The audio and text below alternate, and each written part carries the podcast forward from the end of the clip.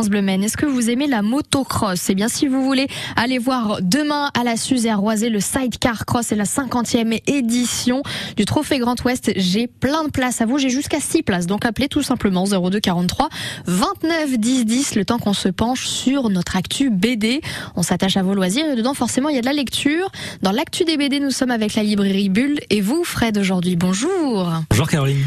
Aujourd'hui, clin d'œil avec la Louve boréale et déjà, il faut dire, c'est beau quand même la couverture. Oui, la couverture est magnifique et l'ensemble d'album. Ouais. Il faut, faut, décrire un petit peu quand même. On voit effectivement, je suppose, une louve donc. Hein, Absolument. Hein, voilà. Ouais, Aux yeux rouges quand même, elle fait un petit peu peur. Oui, et les couleurs sont très très belles, du très bleu, belle. du violet. Enfin bref, j'adore. C'est magnifique. et l'album l'est tout autant, vraiment, les, à la fois graphiquement et bien évidemment euh, le scénario qui est aussi euh, vraiment vraiment très intéressant. Donc la Louve boréale de Nuria Tamarit, pardon, paru aux éditions Sarbacane. Nuria Tamarit, qui est une autrice, une jeune autrice espagnole, qui nous avait déjà euh, énormément charmé avec un précédent ouvrage paru chez aux éditions Delcourt qui s'appelait Géante mmh. et qui était vraiment, euh, qui l'avait euh, totalement euh, fait connaître et qui était vraiment un coup de cœur absolu de, de la librairie déjà euh, il y a donc de cela deux ans à peu près.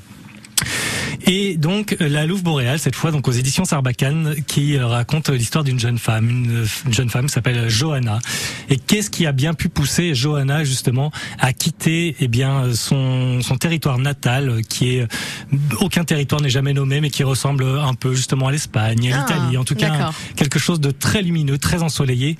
Qu'est-ce qui a bien pu la pousser à rejoindre cette terre beaucoup plus septentrionale, faite de grisailles, de neige, voilà, et à partir telle une, une chercheuse d'or, eh bien, euh, à la recherche d'un bon filon puisque c'est là qu'on la rencontre, hein, vraiment dans ces territoires un petit peu désolés, qu'on imagine être peut-être euh, le Canada, l'Amérique du Nord, oui, quelque chose comme on ça. On imagine ce qu'on veut. Voilà.